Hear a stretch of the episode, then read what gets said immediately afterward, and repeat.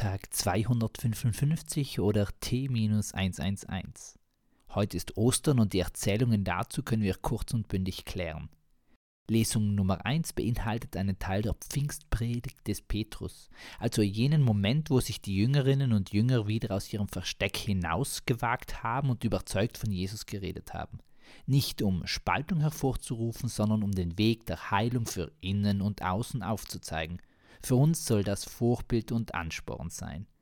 Lesung Nummer 2 aus dem Kolosserbrief weist darauf hin, dass der Blick, die eigene Orientierung nicht auf das Irdische gerichtet werden soll, sondern auf Jesu, der jetzt im Himmelreich ist.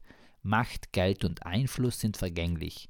Jesu Erbe ist die Nächstenliebe, die Akzeptanz und das Vertrauen in das Gute der Welt und der Menschen wieder sehr einfach. Das Johannesevangelium in seiner langen Variante hält zwei Erzählungen parat. Eingerahmt von einer langen Geschichte rund um Maria von Magdala spielt sich ein Geschehen zwischen Petrus und einem zweiten Jünger ab, die durch Marias Bericht zum Grab stürmen und dieses leer auffinden.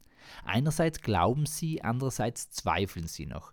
Es kann als Kritik an der reinen betrinischen Lehrmeinung gesehen werden. Also die Auferstehung ist unbeschreiblich, also seid offen für verschiedene Meinungen.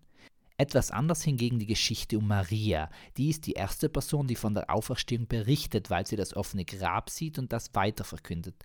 Dann aber auch noch den Gärtner trifft, der Jesus ist, also den sie für den Gärtner hielt. Auch das berichtet sie. Es fängt also immer mit einer Frau an. Maria der Mutter, die Ja zu Gottes Plan sagt, und Maria von Magdala, die Ja zum Wunder sagt. Zudem greift sie hier das Lied One of Us auf oder umgekehrt. Auf jeden Fall kann diese Erzählung auch meinen, Gott, Jesus oder der Heilige Geist können überall sein. Lass dich ansprechen und habe Mut davon zu erzählen. Frohe Ostern euch allen, seid bereit und Peace, Amen and out.